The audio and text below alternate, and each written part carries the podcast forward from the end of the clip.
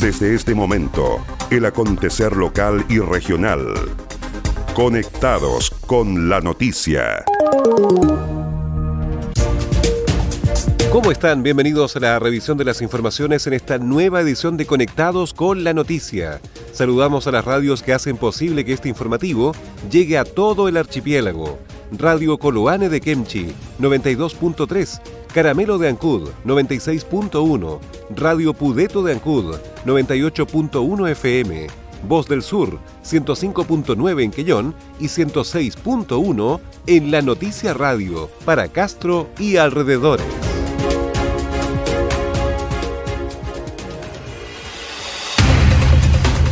Las noticias también se leen en www.enlanoticia.cl.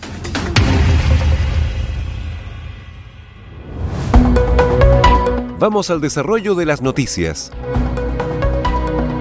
Otros dos imputados quedan en prisión preventiva por homicidio de joven ancuditano. Dos jóvenes fueron formalizados y quedaron bajo la medida cautelar de prisión preventiva tras un crimen ocurrido en el sector de Bonilla. Con esto ya suman cuatro los imputados por su participación en este homicidio, que se encuentran privados de libertad mientras la Fiscalía Local de Ancud continúa con el desarrollo de las diligencias investigativas. Según el fiscal jefe de Ancud, Javier Calisto Garay, los nuevos detenidos en este caso pasaron a control de detención y en la audiencia respectiva se concedió prisión preventiva. Carabineros logró la detención de dos sujetos que se agregan a otros dos que ya estaban detenidos y privados de libertad en prisión preventiva, eh, personas todas involucradas en el homicidio que afectó a un joven hace dos semanas en un sector poblacional de Ancud. Estos nuevos detenidos, explicar que pasaron a control el día eh, viernes detenidos por órdenes verbales de detención que fueron solicitadas por esta fiscalía y emitidas por el juzgado garantía de Ancud. Y en la audiencia respectiva se consiguió la presión preventiva referente a uno de los imputados referente a otro eh, se apeló a, la Corte de Apelaciones de Puerto Montt por la denegatoria en primera instancia de esta medida cautelar. Finalmente el día de sábado recién pasado se dio esta prisión preventiva también para este ya eh, cuarto involucrado por lo tanto, estas cuatro personas permanecen en prisión preventiva eh, en un caso que ha sido objeto de una intensa investigación a través de carabineros, la sección de investigaciones policiales de carabineros y el laboratorio de esta misma institución y esperamos en los próximos días aclarar aún más este hecho, destacando que ya hay cuatro personas privadas de libertad. La muerte de Matías Ojeda, de 23 años, ocurrió la noche del 30 de mayo recién pasado en la población Bonilla, en la comuna de Ancud. En la oportunidad, la víctima fue atacada con golpes de pies y puño por un grupo de sujetos, incluso habría sido lesionado con un objeto contundente, huyendo sus agresores del lugar de los hechos en un vehículo. Pescadores artesanales de la región emplazan a las autoridades por no respetar acuerdos en reunión de zonas contiguas y pesquerías bentónicas. Pescadores artesanales de la región de los lagos emplazan a las autoridades a cumplir los compromisos asumidos en la reunión sostenida en la ciudad de Castro, donde habían alcanzado un acuerdo por zonas contiguas y pesquerías bentónicas. Marcos Salas, dirigente de la pesca artesanal de Quellón, recordó que en la reunión sostenida en Castro en el mes de marzo, donde estuvo presente el ministro de Economía Lucas Palacios, el subsecretario de Pesca Ramón Celaya y como garante el actual ministro secretario general de la presidencia, Claudio Alvarado, y luego de una extensa reunión se llegó a un acuerdo entre los pescadores artesanales de la décima región y los hombres de mar de la región de Aysén, particularmente de Melinca. En aquella ocasión las autoridades se comprometieron a buscar una solución al tema de las zonas contiguas y pesquerías bentónicas. El dirigente de los artesanales señaló que hoy estamos a junio y no hemos visto que la subsecretaría de Pesca y el ministro de Economía hayan buscado la solución a los problemas planteados para que se siga operando en forma definitiva en las zonas contiguas, dijo Salas. La molestia radica igualmente en que no se está respetando el acuerdo que se alcanzó en la misma reunión, donde tanto el ministro de Economía y el subsecretario de Pesca señalaron que una vez terminara la cuota normal de captura de productos bentónicos, se entregaría un aumento de 2.000 toneladas, la que se habían dejado a manera de mitigación de los problemas futuros.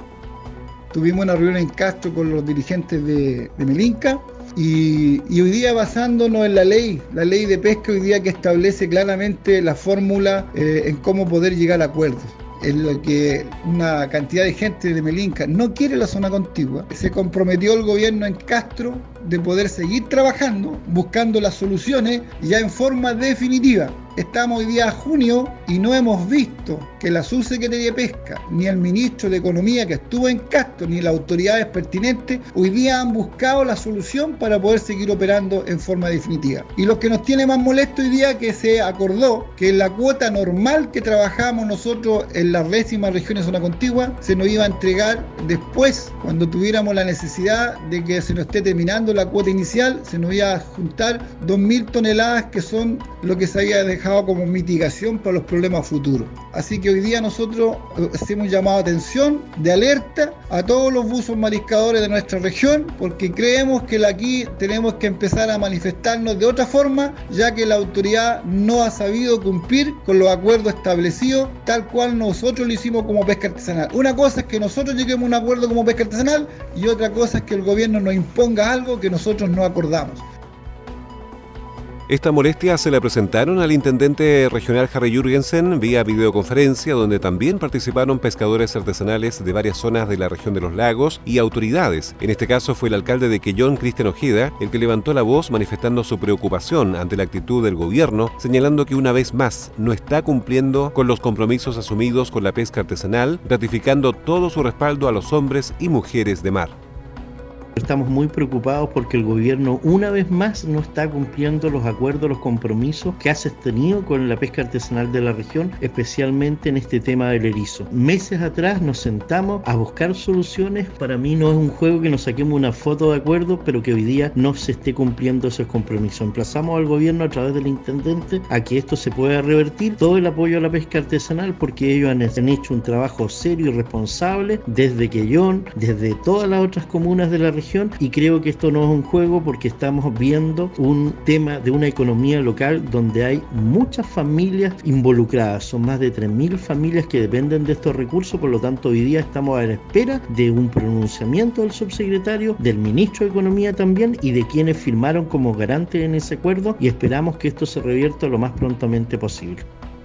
En tanto, el empresario Guillermo Roa señaló que al intendente regional se le planteó la preocupación por la distribución que hizo la Subsecretaría de Pesca y Acuicultura por la cuota del erizo, porque no se ajusta al compromiso asumido en la reunión de Castro. Es de esperar que esto se pueda revertir, señaló el empresario, más aún en los tiempos que estamos viviendo.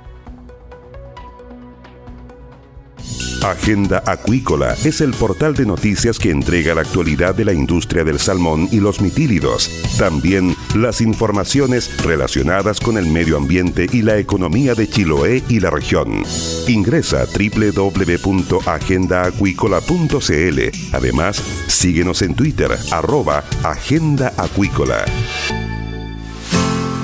Comprometidos contigo, comprometidos con todos comprometidos con el sur.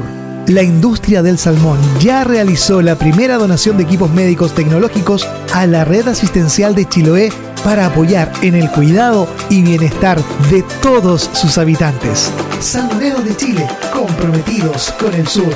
Para más información visita comprometidosconelsur.cl. Seguimos revisando el resumen informativo de la jornada.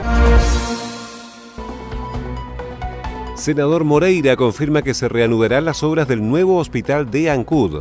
La empresa deberá cumplir estrictas medidas sanitarias para proteger a los trabajadores y la comunidad. Fue el 25 de marzo de este año, luego que se declarara estado de excepción constitucional en todo el país por el brote de coronavirus, cuando se paralizan transitoriamente las obras del nuevo hospital de Ancud, ubicado en el sector alto de Caracoles. El senador por la región de los lagos, Iván Moreira, confirmó que las obras deberían reanudarse a fin de mes si es que las condiciones sanitarias lo permiten y siempre bajo estrictas medidas de seguridad.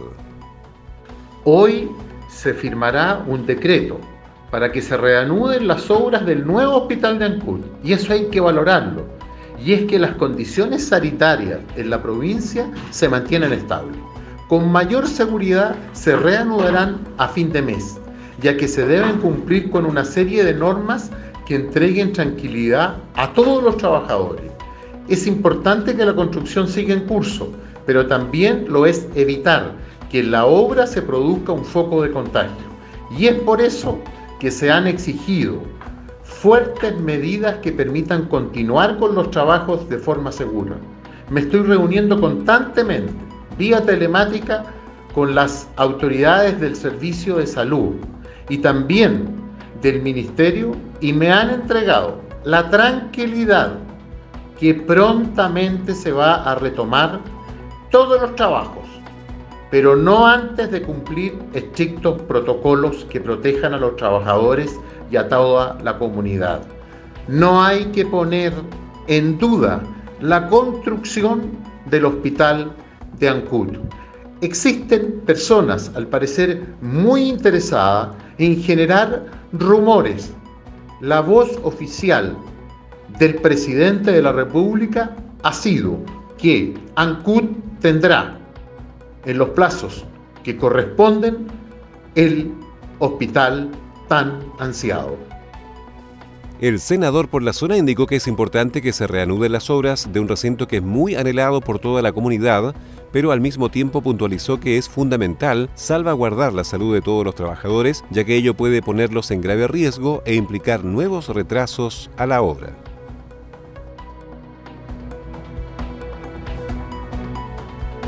82 dirigentes sindicales de Chiloé y Palena son capacitados en COVID-19 por CRM de Salud y Dirección del Trabajo. Un total de 82 dirigentes sindicales de la provincia de Chiloé y Palena asistieron el viernes último vía remota a la capacitación sobre prevención de COVID-19 en centros laborales dictada por la CRM de Salud y la Dirección del Trabajo de los Lagos. La iniciativa Medidas COVID-19 en el lugar de trabajo ya fue realizada por separado en las provincias de Yanquihue y Osorno con participación total de 159 dirigentes y es fruto de un acuerdo de trabajo conjunto durante la pandemia suscrito recientemente por ambos servicios fiscalizadores. Durante la sesión vía Microsoft Teams de este viernes 12 de junio, se conectaron 82 dirigentes sindicales, representantes de las principales actividades de la provincia, industria salmonera, industria de mitílidos, educación, servicios y comercio. Mauro González, director regional del trabajo, dijo que el enfoque preventivo de los sindicatos se debe a que son los trabajadores y en especial los dirigentes el primer mecanismo de control y seguimiento de eventuales incumplimientos a las normas sanitarias definidas con motivo de la pandemia.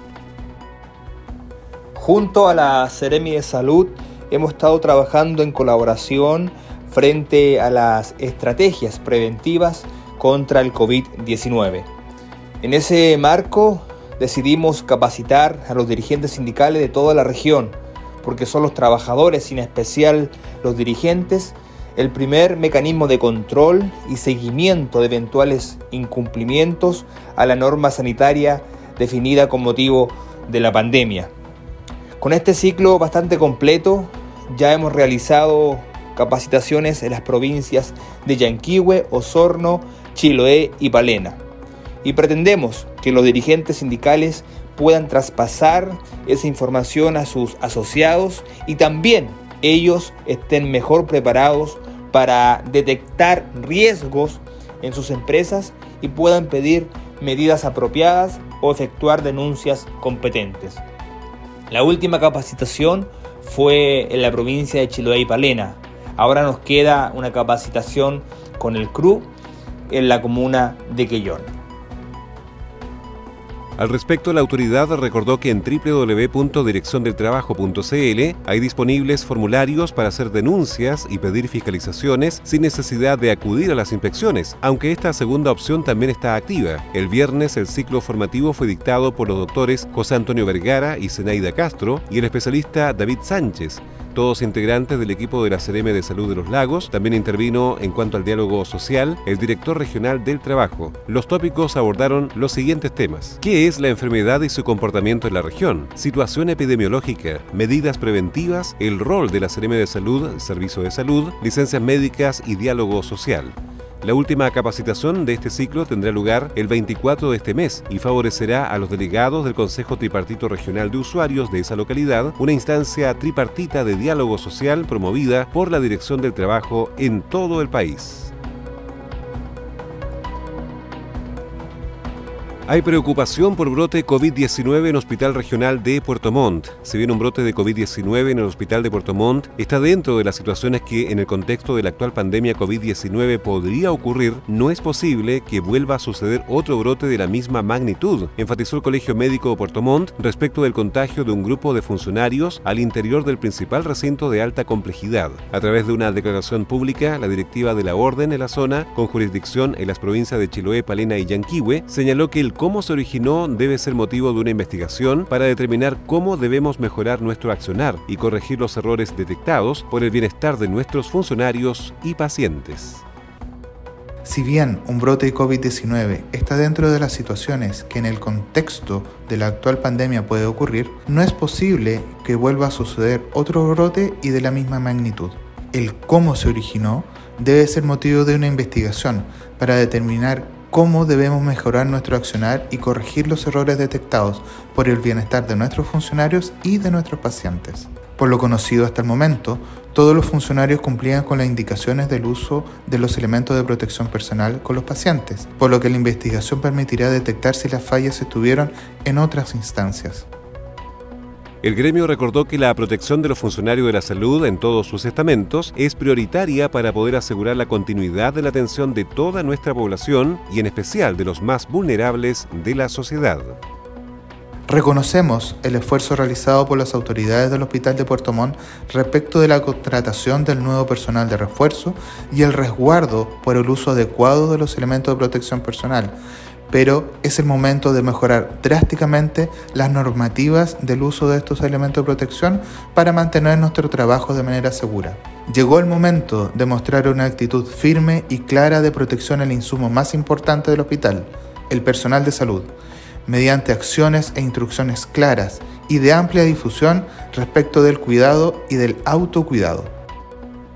Respecto del rol de las autoridades del Hospital de Puerto Montt, se reconoció el esfuerzo realizado respecto de la contratación de nuevo personal de refuerzo y el resguardo por el uso adecuado de los elementos de protección personal, pero es el momento de mejorar drásticamente las normativas de uso de EPP para mantener nuestro trabajo de manera segura. Llegó el momento de mostrar una actitud firme y clara de protección al insumo más importante del hospital, el personal de salud, mediante acciones e instrucciones claras y de amplia difusión respecto del cuidado y autocuidado, según se indicó. El Colegio Médico Puerto Montt planteó robustecer la pesquisa de los pacientes COVID-19 y contener adecuadamente sus contactos, para lo cual debe promoverse poder llegar en el menor plazo posible al testeo universal, con el fin de pesquisar a los portadores asintomáticos, que son los que ponen en riesgo la continuidad de la atención en todos los centros asistenciales.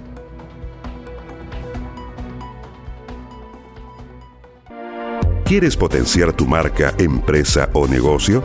Escríbenos a ventas en la Los mejores productos publicitarios y la cobertura que necesitas.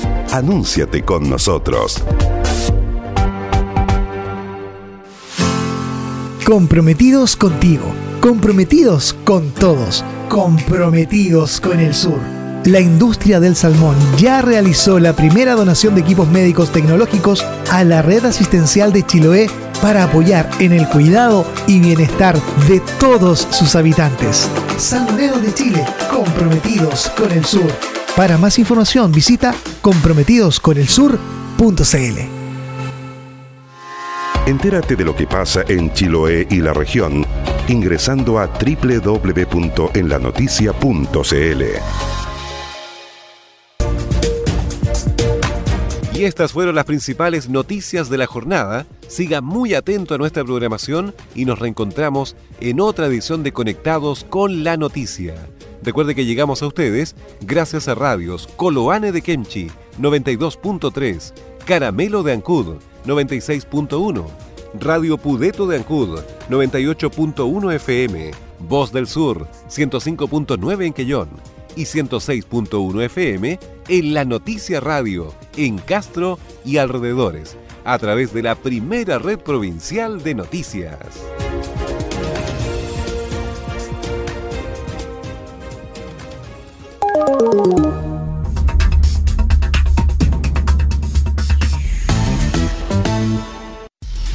Más conectados y en todo momento.